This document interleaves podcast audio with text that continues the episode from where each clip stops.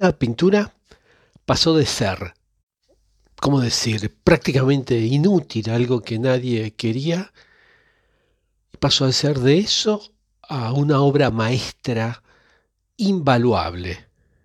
Y esto en, cuestión de, décadas.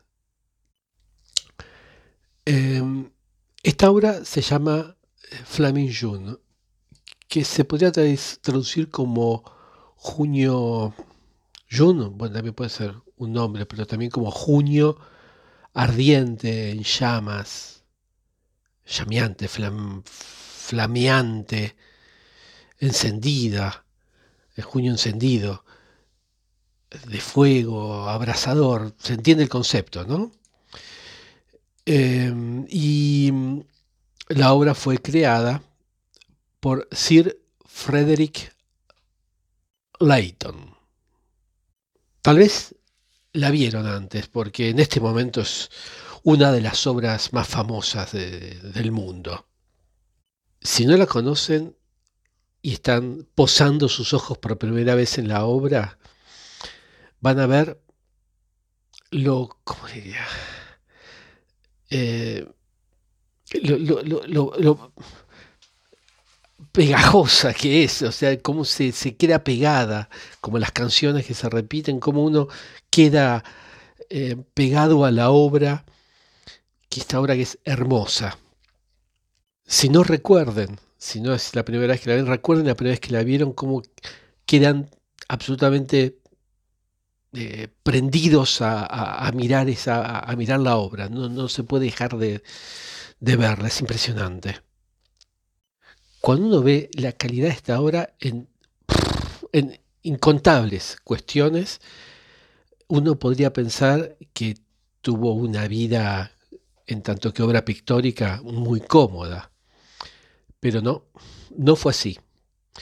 En realidad fue absolutamente olvidada durante décadas, abandonada detrás de un falso panel, de, un manto eh, de, esos que van, bueno, de, una, de un acolchado en, los fondos detrás de una chimenea, despojada de un marco opulento, solo estaba la tela,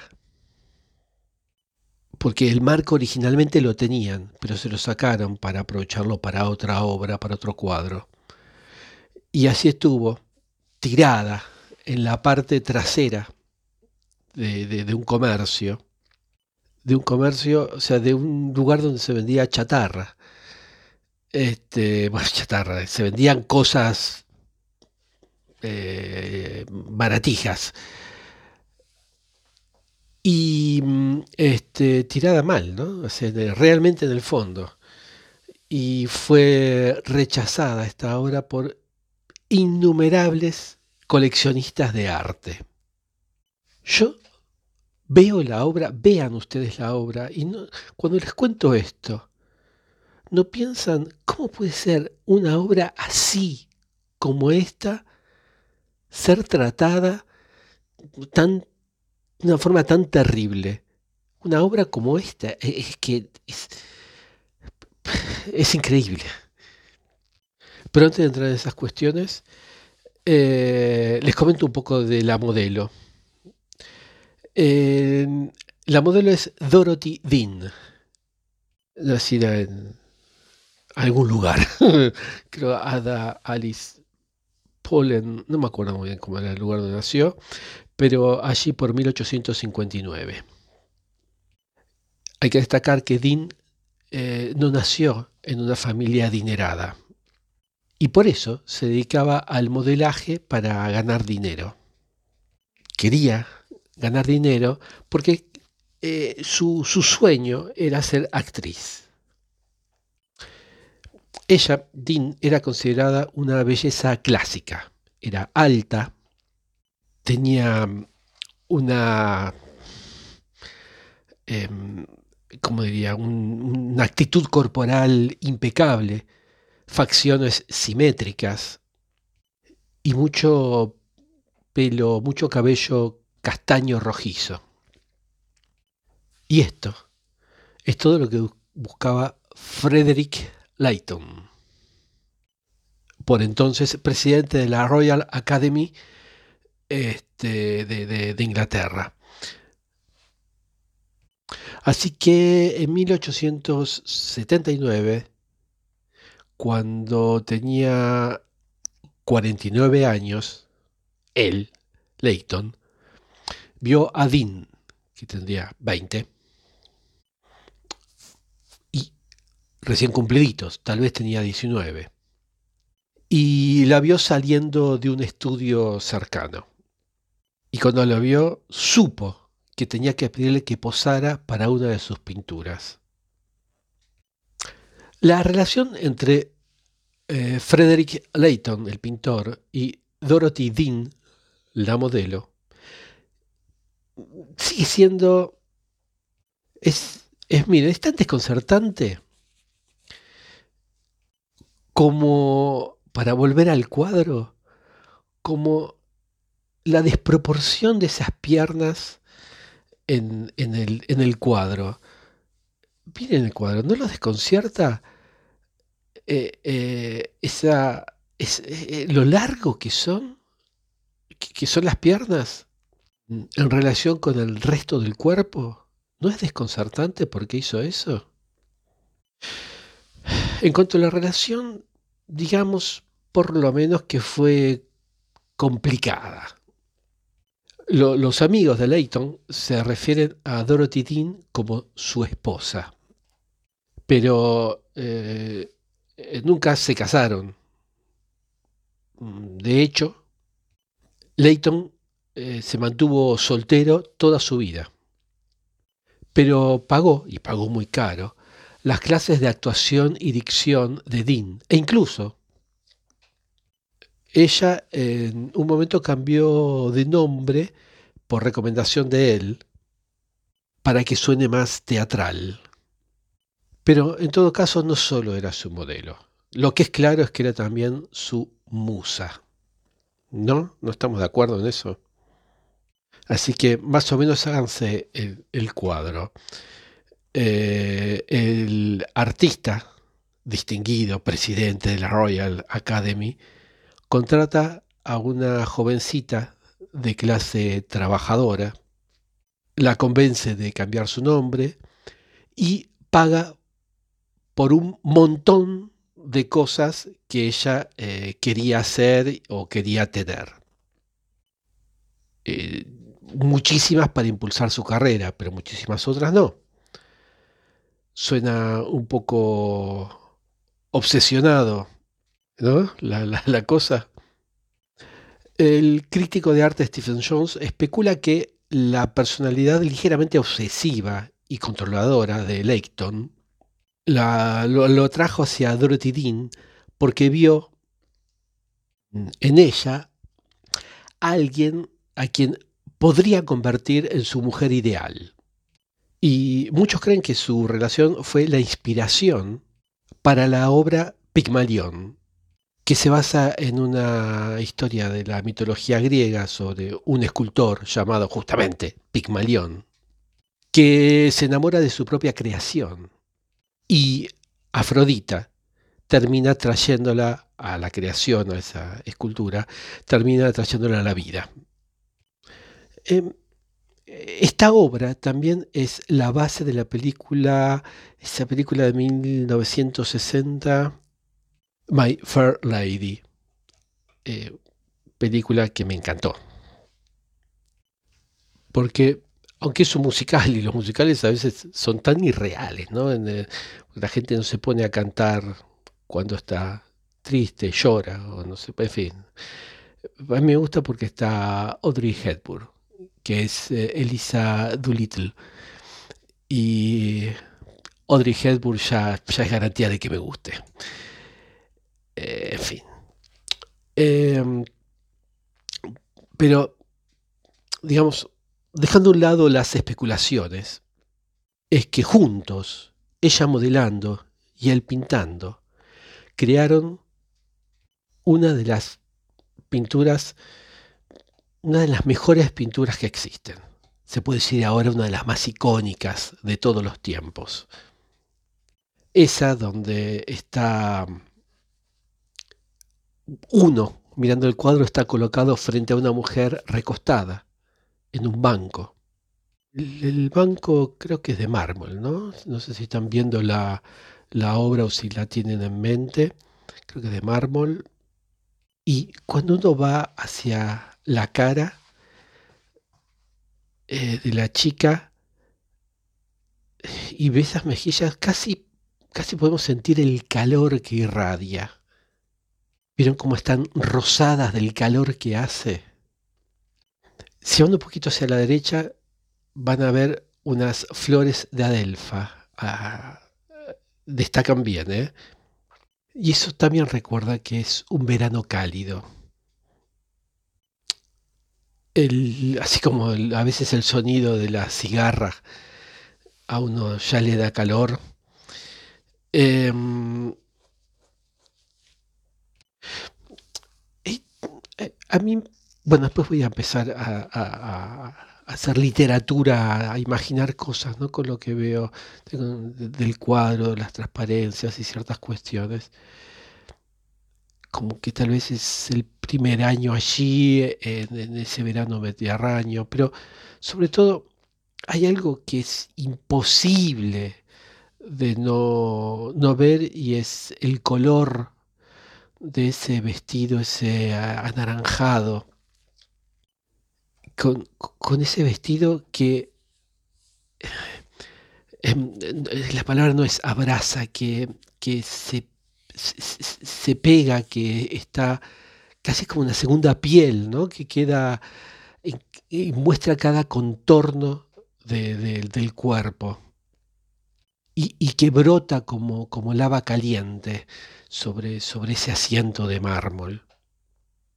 Y ese pelo, como está puesto, que, cae como una cascada por, hacia un costado y, que después queda arremolinando, se, empieza a remolinar junto con, las cortinas rojas.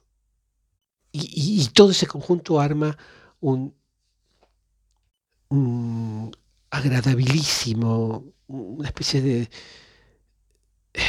de comodidad, de tranquilidad, em, un, muy agradable nido, es como, algo así como un nido, ¿no? Que está todo sosteniéndola a ella. Pero aparte, ¿cómo recuerda la femineidad todas estas cuestiones? Ya voy a volver sobre el tema. Atrás se ve mm, el, el mar Mediterráneo se asoma ahí por la cornisa. Es azul un poquitito en los costados, pero brilla, brilla tanto el agua que, eh, se derrite en un color blanco, blanco dorado. Es eh, prácticamente cegador eh, en, el centro, el mar. Es, miren, aquí hago un paréntesis, un apartado. Es súper importante el ver los colores originales en la pintura. Por eso es, importante ver la, pintura original, ir al museo donde está exhibida, eh, o si hay un itinerante, ir a donde esté, y verla original, porque es muy importante los colores.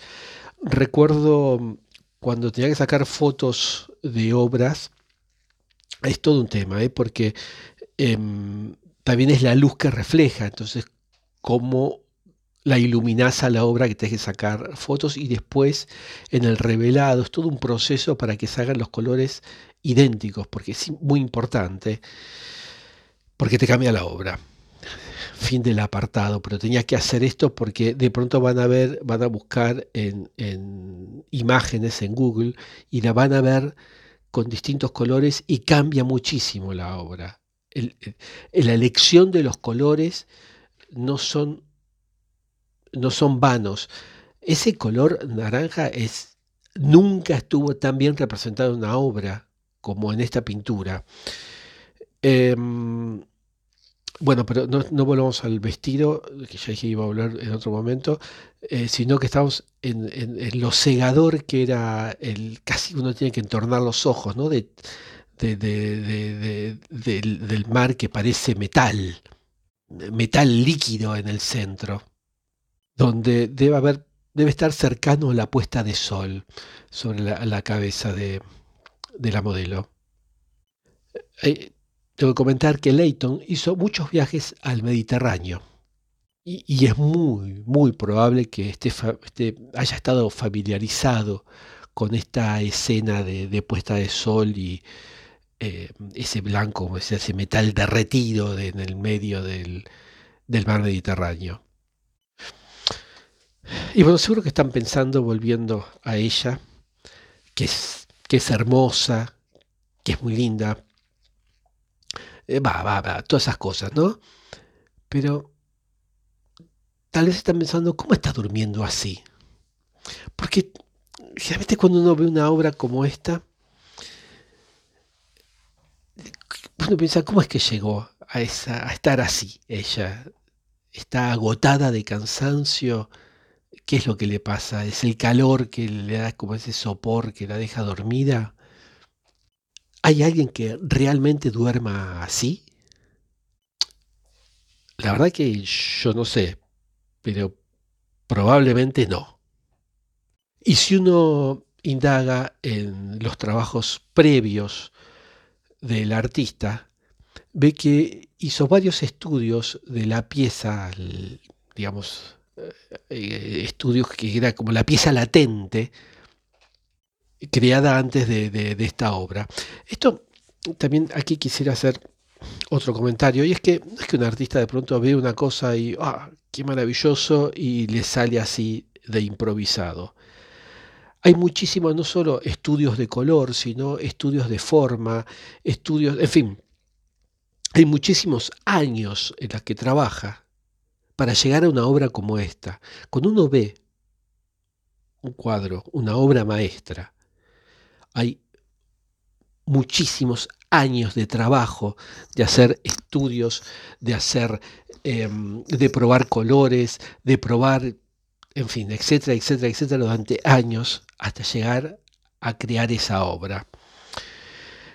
Bueno, y este, esta no es la excepción. Hay muchísimos estudios previos en donde fue trabajando, eh, fue viendo eh, cómo podía llegar a hacer esta obra antes de llegar bueno, a esta pintura final, digamos. Había una decisión consciente de contorsionar el cuerpo de la mujer, em, poniéndolo en, en una postura mm, bastante o más antinatural si uno ve los estudios, se ve cómo fue simplificando muchísimas cosas de las que había atrás. Eliminó una isla, sacó eh, partes del, toldo, eh, movió un poste. Y todas estas cosas que pueden hacer los pintores. Pueden cambiar el, fondo. Los fotógrafos no podemos. Bueno, con el Photoshop se puede hacer algunas cosas, pero los, los pintores pueden jugar mucho más con eso. También las flores, puso algunas afuera y algunas que cae para adentro. Ah, me acordé, las flores. Las flores. Es importante comentar unas cosas de las flores. Esas flores también son mortales. Eh, les dije estas flores se llaman adelfas, que son conocidas por su aroma eh, embriagador, pero también por ser extremadamente venenosas para nosotros, para los humanos. Y recuerden, cuando les comenté sobre el gesto en el arte, eh, que les decía que no hay nada, absolutamente nada, que esté en la obra que el artista no haya querido poner. No es como la fotografía, que no puedes evitar ciertas cuestiones. Aquí todo lo que está tiene un significado. el simbolismo es Em, en las pinturas es enorme. Todo lo que lo puso, lo puso por algo y algo quiere decir.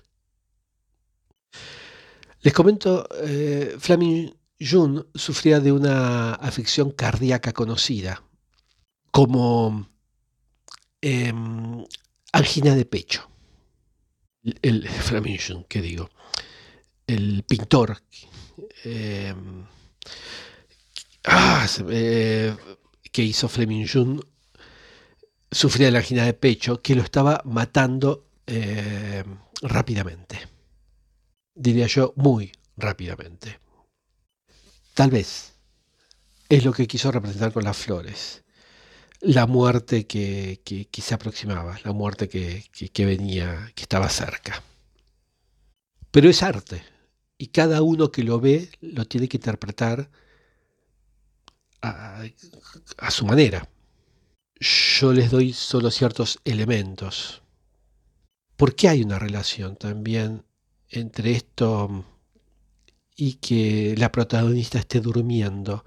Por la relación que hay entre el sueño y la muerte.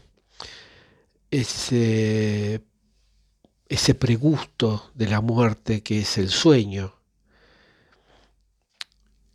Shakespeare, Hamlet se preguntaba, ¿no? Eh, eh, ¿Qué es la muerte? ¿Dormir tal vez? En el, en el cuadro anterior que le hablé, este, eh, también estaba un poco en el periodo victoriano. Recuerdan la, la, yegua esa que era la pesadilla, que estaba la yegua, un, demonio sobre el vientre de una chica que estaba durmiendo o estaba muerta. O, no se sabe, pero eh, esto se hacía muy, muy, muy seguido eh, en la poesía victoriana, hablando de dormir se quedó dormida, en vez de decir se quedó, se murió. Este, se usaba mucho en aquella época. Bueno, en fin, como sea. El caso es que las adelfas también podríamos decir que simboliza el peligro. La presencia eh, de esa flor junto a la mujer podría sugerir que es tan peligrosa como atractiva. O sea, en otras palabras, que es una mujer fatal, femme fatal. Y me gustaría que em, retrocedamos a Londres, al año 1895, cuando Fleming Jean, ¿cómo se dirá en inglés, no? Flaming eh, June, junio encendido, fue presentado incandescente. Eh, fue presentado a la Royal Academy junto con una media docena de otras pinturas. Y a los críticos le encantó. hubo un coleccionista de arte, Samuel Kortfald, me lo anoté porque es imposible acordarme si no que cuando vio esta obra la llamó la pintura más maravillosa que existe, the most wonderful painting in existence. Existence, me salió en francés, pero bueno, es en inglés. Y algo que empieza tan alto, como pueden imaginar, o como ya les anticipé al principio del audio, las cosas solo podían empeorar, desde ahí. El caso es que la obra fue pasando de mano en mano, digamos, o sea, por distintos compradores. Y finalmente eh, se la, la obra se la prestó al Museo eh, Ashmolean, ¿cómo se llama? Bueno, el Museo de Oxford cuando le pertenecía, bueno, no importa, eh, hasta 1930. Pero ¿qué pasa aquí? No solo que murió el propietario, justo en, en, 1930, sino que en la década del 30, el arte victoriano estaba fuera de moda, ya no era la vanguardia moderna. O sea, básicamente si tenías arte victoriano estabas desaprobado y todos querían ser aprobados. Por lo tanto, nadie quería comprar a Flaming June. Esto Esto es increíble. Eh, eh, otro, otro párrafo aparte, y es porque eh, en, el arte hay cosas que tienen que estar de moda, como cierto... O sea, hay cosas que por su calidad exceden a, al rubro en donde se las etiqueta y son eternas. Una obra como esta no es que es de arte victoriano, y que el, arte victoriano, voy a hacer un audio con, respecto a eso porque es muy interesante, muchísimas cosas. A mí me gustan muchísimas cosas que hacen, pero sobre todo esa filosofía que tenían ellos de hacer el arte por el arte mismo. L'art pour l'art même. O sea, no es que tenía que ser una figura para resaltar a un religioso o le pagaba un noble para hacer o, una batalla o lo que sea. No, ellos sentían que tenían que hacer algo y lo hacían. Pero aparte, em, bueno, dije que después iba a hacer un audio. Pero esas cuestiones, busquen si quieren arte victoriano Victorian Art en, inglés, búsquenlo en imágenes y fíjense la belleza, la enorme belleza en términos generales de, los cuadros de ese periodo.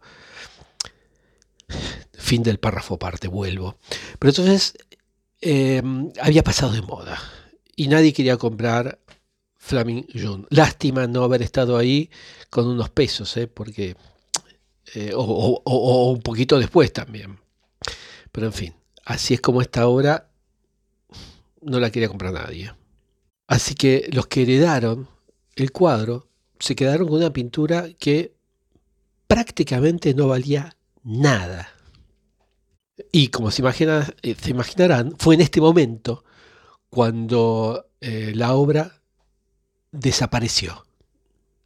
Y fue en 1962, cuando un constructor estaba trabajando en una casa, estaba remodelando una casa, una casa obviamente estaba remodelando, eh, derribando paredes y haciendo todo, remodelando todo, la casa estaba vacía, esto estaba en las afueras de Londres, y fue a sacar un panel, un, un falso panel, que estaba eh, apoyado sobre mm, el alfaizer, ¿cómo diría? La repisa de una chimenea que, mm, que cuando sacó, por, por, suerte no sacó hachazos, vio que era un falso panel y empezó a sacarlo con cuidado y vio que detrás estaba esta obra.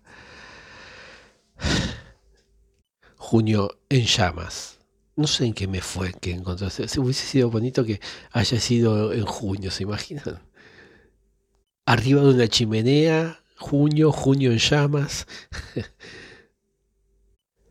bueno, el caso es que desde ese preciso momento, la, la vida de este hombre cambió por completo. Básicamente lo mínimo que le pasó Básicamente lo mínimo es que se convirtió en millonario de, un momento al otro, de la noche a la mañana. A punto tal que eh, renunció a su trabajo, eh, se compró una casa nueva y la casa en plena ciudad, eh, no allá en las afueras, medio del campo. No es broma lo que estoy diciendo, aunque Tal vez eso de la casa no sea cierto, pero más o menos para darle una idea de, de em, lo que pasó. Les hubiese sido lindo, ¿no? Bueno, no. no fue así. ¿Recuerdan al principio del audio que les había dicho? Bueno, eh, este que estaba remodelando la casa no supo apreciar la obra, la, por lo menos no la rompió. La descolgó siguió demoliendo todo lo que tenía que demoler. Eh, cuando le preguntaron qué hacían con eso, dijo, y llévala a, algún lugar que, haya cosas, allá el chatarrero aquel, llévaselo, que está acá a la vuelta. Y así es como ese cuadro fue a parar a un comercio de, de chatarra que estaba cerca de la casa. Y el chatarrero cuando vio, dijo, ¿y qué hago con esto? Y yo qué sé, le dijeron, póngalo en la pared. Pero miró y le gustó. Y dijo, bueno, eh, te doy más o menos al día de hoy, serían 60 dólares. O sea que le pagó bastante. ¿eh? Seguramente pensando que lo podía vender a ese cuadro. Pero este, no fue así. Así que para sacar al menos alguna ganancia, y como hacía con muchísimas otras cosas, el chatarrero le sacó el marco. Dijo, tal vez con esto puedo recuperar al menos algo. Así que le sacó el marco, que era lo que el único le interesaba a la gente que pasaba por ahí, y la tela, la pintura en sí, la llevó al galpón del fondo y la tiró por ahí. Fue ahí donde el joven Andrew Lloyd Webber, así como lo oyen, ¿eh? Eh, se encontró con, esta pintura. Y cuando la vio se enamoró automáticamente de esta pintura y, sintió que tenía que tenerla. Así que le pidió a su abuela 50 libras para, para comprarla, que es lo que le pedía el chatarrero, el, este que vendía estas porquerías, todo tipo de distintas... En, Argentina sería Cambalache el lugar, un lugar donde hay de todo un poco, esos que hacen trueques, que venden cosas usadas, en fin, ese tipo de cosas. La abuela le respondió diciéndole que no, que ella no iba a tener basura victoriana en, su casa, en su departamento. Así que no la compró. El caso es que sí, después la compró. Bueno, compraron diferentes eh, coleccionistas, más o menos alrededor de mil libras llegó a cotizar, bastante más de, de, los 60 que estaba ahí, ¿no? Cuando en 1963 Jeremy Moss la compró después de varios intentos fallidos de vender la pintura a museos. El caso es que la compró un eh, industrial, una persona que se dedicaba, un empresario, que también había fundado el Museo de Arte de Ponce, Luis Ferreira que la compró, se la Moss por 2.000 libras, o sea que duplicó el precio. Y lo que le pasó a este industrial, que era una persona muy culta y conocedor de arte, es lo que nos pasó a nosotros. Estoy seguro que a ustedes les pasó, estoy seguro. Cuando lo que le pasó es que cuando vio esta obra por primera vez, se quedó pegado a la obra se, enamoró de este cuadro. Contó después que la noche anterior a la transacción, a comprarla, a negociar, a hacer otras cosas, no podía dormir, porque estaba preocupado que la pintura se vendiera a otra persona. Claro, él no sabía que no tenía absolutamente nada de que tener miedo, no tenía por qué preocuparse, porque era una de las poquitísimas personas, de las dos diría casi personas, en toda la Tierra a la que le importaba eh, este cuadro. Leighton estaba tan enfermo cuando hizo esta pintura.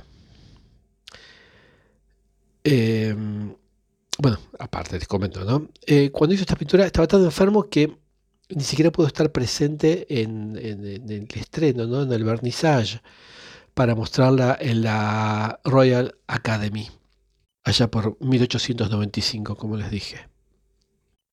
Incluso tan enfermo que murió solo ocho meses después. Mientras yacía su lecho de muerte, la reina Victoria le dio el título eh, de Lord, Frederick Lord Leighton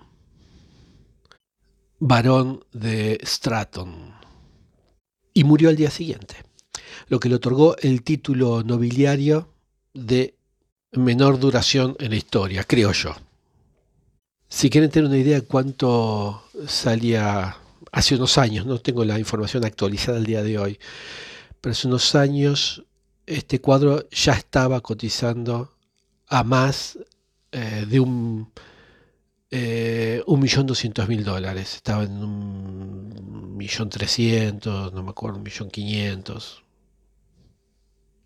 En cuanto a la modelo, que también sirvió para la creación del, cuadro, Dean, Dorothy Dean, eh, lamentablemente murió de anemia en 1899, solamente cuatro años después, con apenas 39 años. Y fíjense ustedes en esto, ¿no? Esta junio flameante pasó de ser la pintura más maravillosa que existe, pasó de eso a ser basura. Basura de estar en el fondo de un galpón que le puede pasar cualquier cosa. Humedad, que se la coman las ratas, que se le caiga algo encima y la rompa, cualquier cosa.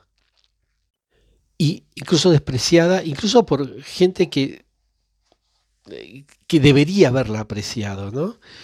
Em, y ahora, que está totalmente restaurada, es conocida como una de las mejores pinturas de todos los tiempos. En todo caso, en mi opinión, sin lugar a dudas. Volviendo a lo que le sea el vestido, eh, he leído que críticos ven una cosas como en ese vestido una gran em, gelatina de naranja yo no veo eso, pero creo que sí hay un, acto, una conexión inconsciente con el sexo femenino. Todas esa, el, calor que hay, el, agua del Mediterráneo, el color, la forma, en fin, una serie de cuestiones. Pero también me gusta como Leighton pudo hacer algo que, no solo porque ella está durmiendo, sino algo que parece ser un sueño. Y desde la primera vez, ahora ya la he visto varias veces, pero desde la primera vez que la vi, siempre tuve la sensación de haberla visto antes, o de haberla, si se me permite la expresión, de haberla vivido a esa situación. Creo que hay muchas muchas cosas para resaltar. Una es em, de, lo que consiguió el autor. Una es eh, la vulnerabilidad que nos transmite una persona eh, dormida.